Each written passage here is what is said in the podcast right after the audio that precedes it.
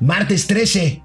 Martes 13 y vincularon a proceso a Rosario Robles Berlanga, ex presidenta del PRD, ex jefa de gobierno, ex secretaria de Desarrollo Social y de Desarrollo Urbano y Territorial del gobierno de Enrique Peña Nieto, ya está en el reclusorio femenil de Santa Marta, Acatitla. Amigo, esto no es tema de nosotros, pero sí lo es porque... No, pues sí lo es. No, pues digo, nada más por lo de Berlanga. Acuérdate, acuérdate que martes 13 ni te cases, ni te embarques, ni des una credencial que no sea legítima, porque ¿qué crees? Por eso la están enchiquerando, no comprobaron su domicilio, pero no nos hagamos güeyes. El punto es enchiquerarla para ver qué le sacan. Y bueno, lo, la política tiene que ver con el nerviosismo de los mercados también financieros. De la economía. de la economía. Y bueno, ahí les dejamos esto nada más. Ahorita empezamos.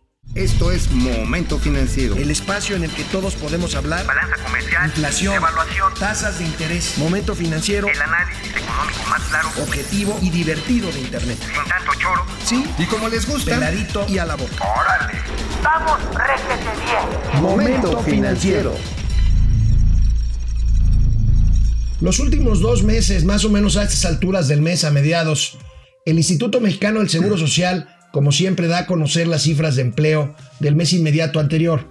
Los últimos dos meses, como les decía, el IMSS trató de darnos el sabadazo porque las cifras pues venían muy malas y sacaron la información sábado en la noche, domingo en la mañana. Bueno, ayer Ayer el IMSS como dio si a conocer, nadie se fuera a dar cuenta. Como si ¿no? nadie se fuera a dar cuenta. Bueno, venimos de una caída del 39% al primer semestre en junio de la generación de empleos. Bueno, ayer salió el IMSS a buena hora, en la tardecita, y amigo, se cae 69% Ya 70%, la generación, punto. 70% la generación de empleo en julio. Sí, estos son los empleos formales, pero lo más dramático es que todos los que se pudieron generar, que no son más de 16 mil y cacho de empleos, son empleos temporales, es decir, ahorita en vacaciones ponte a empaquetar este, mercancía, ponte a echar un colado, vete a arreglar una máquina. A los 30 días o a los 40 te chispas, ahí está tu lana, tu parte proporcional de que tienes de seguro social, tus seguros de cesantía, vejez y retiro, y a la burger. Se perdieron 4.037 empleos de calidad, empleos permanentes son los que se perdieron. ¿Qué está pasando? Bueno, podemos decir aquí sin temor a equivocarnos, amigo, que esto sí definitivamente es una recesión en el mercado laboral. Punto. Punto. Punto. Recesión en el Bueno, mercado laboral. ahorita te Así viste suavecito, sencillo. hablaste de la pérdida de empleos en un mes, pero veamos, acumulados. veamos el encabezado del periódico El Economista el día de hoy, habla del total en los primeros ocho meses de la administración del presidente López Obrador. Se han perdido 72.547 empleos en ocho meses, amigo. Pero yo tengo otros datos. A ver. Yo tengo otros datos. Miren, este es el Instituto Nacional, más que de repente se nos atoran. Pues igual es Ajá. burócrata, ¿no? Entonces, mira, sí, ya. Ya salió. Entonces, vamos a poner un globo rosa celeste. Porque. Esos son los jóvenes de Construyendo el Futuro. Eh, ya los adivinaste, es esto, y están diciendo que además como se le está dando empleo a las señoras que hacen servicio doméstico, las señoras que limpian la casa, como ya se inscribieron al Seguro Social. Bueno, eso sí sería, eso sí sería empleo formal, Ajá, ¿eh? pero siempre y cuando estén cubriéndose todas las cuotas. Las cuotas del IMSS. Ahora, entonces, este, pues lo que están diciendo está en que. Sí, sí, se va a Esos son los desinflar. otros datos. Esos son los otros datos. Los otros datos están en que definitivamente ya con 78 mil empleos perdidos formales, ¿qué quiere decir? Pues esta gente sigue comiendo todos los días. Sí. Tenemos una gran migración, por un lado, a los mercados informales, a buscar chambas y lo que es más canijo, una pérdida de ingreso real porque cuando hay una sobre oferta de trabajo y hay poca demanda, ¿qué pasa? Los salarios caen. Los salarios caen. A pesar de que se han subido y hay cifras, las dimos nosotros aquí a conocer eh, ayer precisamente. Pero son los salarios empleo. contractuales Son promedio. los salarios, este, y sobre todo los de la frontera, que se subieron por, pues casi casi por decreto. ¿no? no, fue por decreto, casi, casi fue por decreto. por decreto, punto, fue y por porque decreto. las presiones Bueno. también del Napito Pero y a su ver, banda. veamos cómo está la comparación con los primeros ocho meses de los sexenios anteriores. Este, ahí tenemos la gráfica. Veamos los globitos anaranjados, pues son la masa de pérdida salarial, la pérdida de masa salarial, perdón,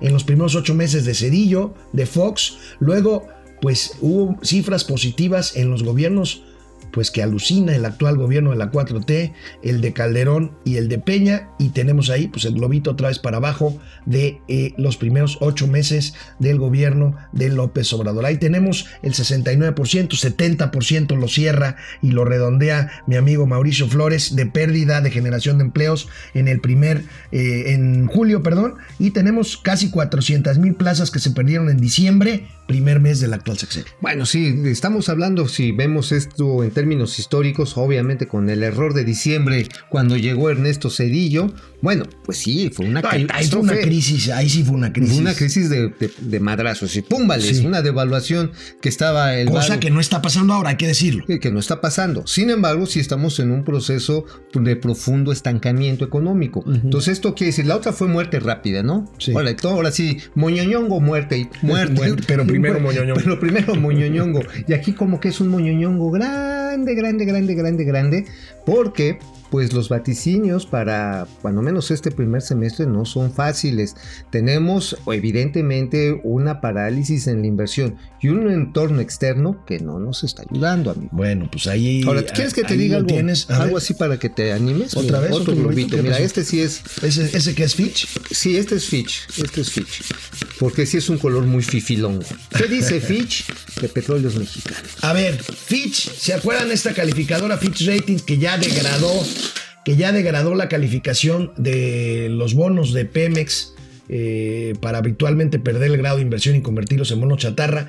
Fitch Ratings lanza ayer un duro comunicado en donde dice que si se ejecuta el plan de negocios de Pemex, cosa que va a pasar, y se los dijimos aquí, o sea, el plan de negocios de Pemex, pues ya se aprobó, es obvio que se va a ejecutar. Y si Pemex lo ejecuta, dice Fitch Ratings, se pondrá en riesgo las notas de calificación crediticia de la petrolera, ya que la compañía puede agotar significativamente sus reservas y apalancarse aún más. Y bueno, aquí mi amigo Mauricio es muy humilde, es muy modesto, pero pues tendrá que decirles, se los dije.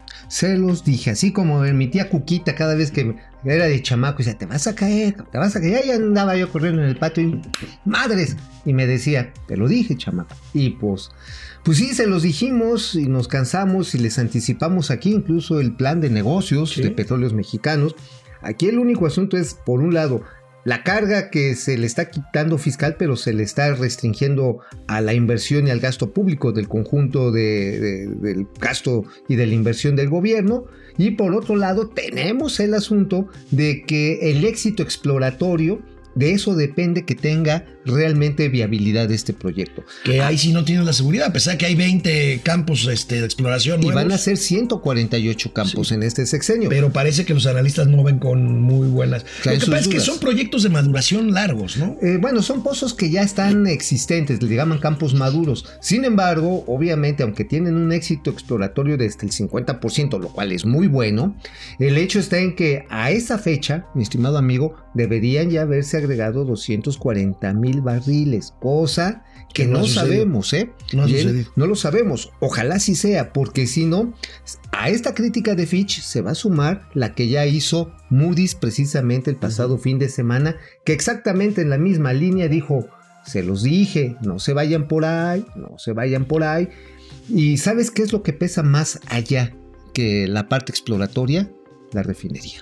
Sí. La refinería, la refinería es, no es el gran gusta, lastre. No les gusta y no nos gusta a nosotros porque hemos insistido aquí hasta el cansancio que ahorita el negocio y más un nuevo negocio no va por refinar petróleo, sino por sacar petróleo crudo y venderlo como tal. Bueno, Pemex es el propietario al 49% de Deer Park, una de las refinerías más grandes de los Estados Unidos. Y más rentables, por cierto. Pues sí, pues lo hubiéramos comprado y ya. Sí, Total, sí, sí. hasta nos nacionalizamos gringos si quieren ahí de una vez para irle quitando territorio al, ahí al Donald Trump. No, bueno, no se crean porque luego se ponen bravos. Amigos, para hablar de, para hablar de economía, nosotros siempre o casi siempre volteamos, pues porque es el país más poderoso del mundo hacia el norte. Pero ayer, ayer nosotros volteamos hacia el sur, hacia Argentina, comentamos lo que pasó con las elecciones, ganó en la primera vuelta o en las primarias nuevamente la opción populista, la opción peronista de Cristina Fernández de Kirchner. Esto tumbó a los mercados y créanme, ayer fue un lunes muy muy complicado, como lo anticipamos nosotros. Y ya los está mercados se cayeron y ya está siendo hoy martes. Este es un tema delicado. El sur también puede influir en que vuelva Argentina al modelo que los llevó a la quiebra Sí. y que, bueno, pues en esa desesperación de los argentinos que tienen todo el derecho de decir, bueno, pues yo me voy por la opción que me garanticen crecimiento económico, pero aquí, aquí tenemos que ser muy críticos y muy, muy, muy exactos. Bueno. Hay modelos que pueden llevar a un crecimiento rápido, pero no es un crecimiento sostenible y bueno. Pues Bueno, la tasa de interés, mi querido, pero bueno. la tasa de interés está a 75%, la, Sí. la básica, ¿eh? Ahorita los réditos bancarios están Bueno, en 105%, el- la el- inflación del 60%. El mercado de valores de Argentina se cayó ayer como nunca en ningún mercado del mundo en la historia. 11%, 11.9%, 12%. No, la- es la moneda. Eh, Ah, la moneda, sí, pero se el devaluó. mercado, el mercado se cayó Sí, casi 50%, Se que es la mayor caída en toda la historia de las bolsas mexicanas de, valores del mundo. Y en términos acumulados, amigo, pues para México también fue otro clavo en el ataúd, porque pues ya en términos de dólares, de agosto a agosto hemos perdido valor de capitalización en la Bolsa Mexicana de Valores 25%. Bueno. Hay quienes digan, ah, pues yo no tengo nada ahí, me vale madre. Oigan, neta, quienes tenemos afores y tenemos valores de acciones AAA y bonos de gobierno, sí nos está pegando. Bueno, ¿Eh? miren, Y también eh, a ustedes, los que no tengan nada, también les va a pegar por el tema del empleo. Nada más acuérdense que las afores son instrumentos de largo plazo, finalmente después pueden recuperarse, pero Sí, la amigo, clave pero con no las afores, el tiempo no se recupera. la clave O sea, no, con las afores no, es el ahorro. Voluntario, Ok, sí, el pero- ahorro sí, voluntario, sí, las aportaciones Estoy de acuerdo. Pero eso de que no pasa nada, ay, amigo, hasta pareces Carlos Ramírez, el exdirector de. Es mi amigo Carlos, es Ah, muy a buen mí me tipo. caga. es muy buen tipo, Carlos Eh, Ramírez. Yo le hombre. decía Saludos. el, el Freddy Krueger. Saludos a Carlos, además colega. Freddy Krueger, Krueger. Algún- al- en algún momento manejó la comunicación de Pemex. Bueno, veamos la, el cuadro que publicó el periódico Reforma con las consecuencias. Ahí tenemos Llora Argentina y Mercados. Pues tenemos lo que decía, eh, lo que decíamos Mauricio Flores y yo. 48. El mercado se cae 48%. El dólar eh, eh, con respecto al peso argentino este, sube también una barbaridad. Este, y las bolsas del mundo, la bolsa mexicana se cayó ayer 1.4%, el Dow Jones más o menos lo mismo, Nasdaq también, y bueno, pues el dólar también. En México tuvimos eh, apreciación del dólar, caída del peso, eh, ya regresamos a los niveles del interbancario 19.60 más o menos. 20 pesos ya 20 pesos en, en ventanilla. ventanilla. Entonces, pues sí está fea la cosa. Es una situación bastante complicada, amigo. Mira, yo lo único que quiero compartir, y bueno, era una buena noticia, pero ya no sé si sea. Bueno, recuerdo a la encuesta nacional de ingreso-gasto de los hogares de INEGI. Esto es un análisis que hacen nuestros amigos de Grupo Consultor de Mercados Agrícolas. Las familias mexicanas aumentaron 16.6% su consumo en alimentos entre 2018 y 2016. Ujú. Es decir, ya le metimos más a la pancita. Bueno, obviamente pues hay que ver las calidades y no, si uno no se da el engordaje, lo cual significa que hay un incremento importante del consumo. Sin embargo, hay una caída del 40% en el consumo de proteína animal. ¿Qué significa esto? Pues que le estamos metiendo a otras cosas, tal vez por una cuestión de salud, pero también porque la carne, las proteínas, como el pollo, como el Mm. cerdo, el, este, la res, se han encarecido. Entonces las, las familias, en este periodo en el que el ingreso de las familias se compactó prácticamente en 3%, y bueno, lo estamos viendo en los datos del ANTAD. Ahí tienes los datos del ANTAD, amigo. Sí, sí, sí, que también este, Cayeron en julio.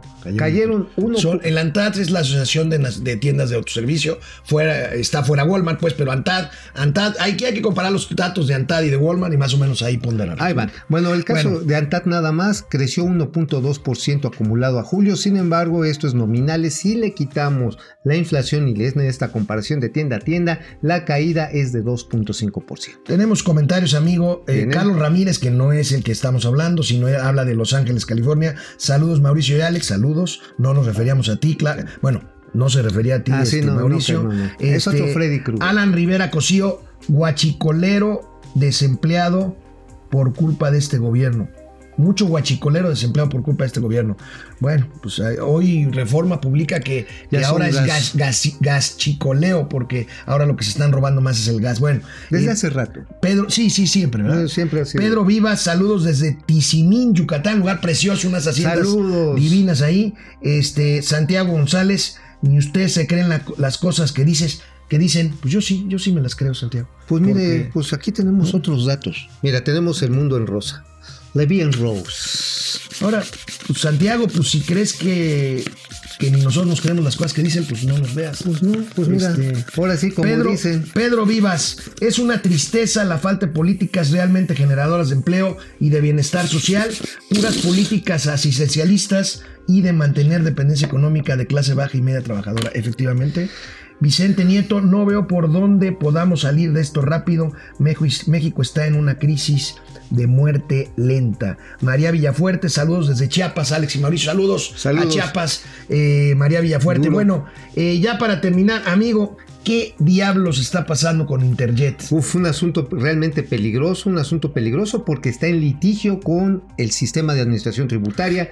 A ver, hay un procedimiento, llega al SAT y le dice, oye, me debes tantos impuestos, pero como hay diferencias, porque hay gente que cancela sus vuelos, cambia las fechas, pero ellos ya lo reportaron, el asunto es que el SAT dice, no, no, no, a mí me debes tanto y te voy a intervenir las cuentas. Para evitar eso, el- lo que hice, hace Interjet, pide un amparo que ya se lo dieron, y al darle ya este amparo de esta manera, no puede proceder la autoridad a retenerle el 10%, que es lo que querían, sobre el flujo de venta de boletos para garantizar el interés fiscal. Aquí el punto, y esa es la parte, pues ahora sí no es por dárselas a desear, la parte dura, la parte difícil y fea, es que con esto se puede desatar una corrida de miedo. La corrida empieza con los pasajeros. Hay gente que dice, no, yo ahorita yo no vuelo por Interjet, no vaya a ser que me dejen. Una aerolínea que deja de facturar, que deja de tener flujo, revienta, ¿eh? Sí, O sea, pasó con Mexicano. Eso fue lo que le pasó a Mexicano. Ahora, ahora, ahora bien, yo quiero decir Creo dos no, cosas, ¿eh? amigo. Yo quiero decir dos cosas. Primero, un litigio así con el SAT es absolutamente común y cotidiano Sí, no es de- entre no empresas, o sea, no es una cosa única. Esto, esto pasa todos los días. en- Es más, es más, personas físicas, yo mismo a veces voy con el SAT, oye, me cobraste de más, oye, vamos a Oye, ver. no me, este, no me pongas como chivito mirando al precipicio. Exactamente. eso Entonces, eso hay que decirlo. Primero. Segundo, este, yo creo que hace falta que la Autoridad Aeronáutica, la Secretaría de Comunicación y Transportes, salga a calmar, porque Interjet pues, trae ya un porcentaje de mercado importante. El 25% del Entonces, mercado. bueno, ya hay personas que preguntan eh, sobre si están en riesgo sus boletos, sus reservaciones. Entonces, ojo con esto, porque, bueno, pues este, finalmente es un litigio fiscal que no tiene que ver, por lo menos hasta ahorita, con la seguridad de los pasajeros. Sí, no, los acreedores, por ejemplo, los proveedores deben estar preocupados ante esta circunstancia. Sí es importante que la autoridad salga a respaldar en, esta, en este momento, porque el tema de la seguridad, como tú lo dijiste, amigo, es primordial en las aerolíneas. Y hoy por hoy, hay que decirlo, no ha habido una inspección en la que salgan los aviones de interior con problemas, afortunadamente. Pero Jiménez Esprío está moviendo cerros en Santa Lucía. Le está poniendo rueditas a los cerros para empujar. Sí, bueno, sí. amigos y amigas, este Está pues, preparando el parque ecológico de, de ahí de, este, de Texcoco. De Texcoco. Ya saben, amigos Chairos, el próximo diciembre no se pierdan sus esquiadas ahí, sus buceitos, Bueno, todo esto. bueno, amigos y amigas, nos vemos mañana. Mañana ya será miércoles, mitad de semana. Por lo pronto, pásela bien. Vamos, réjete bien. Momento financiero.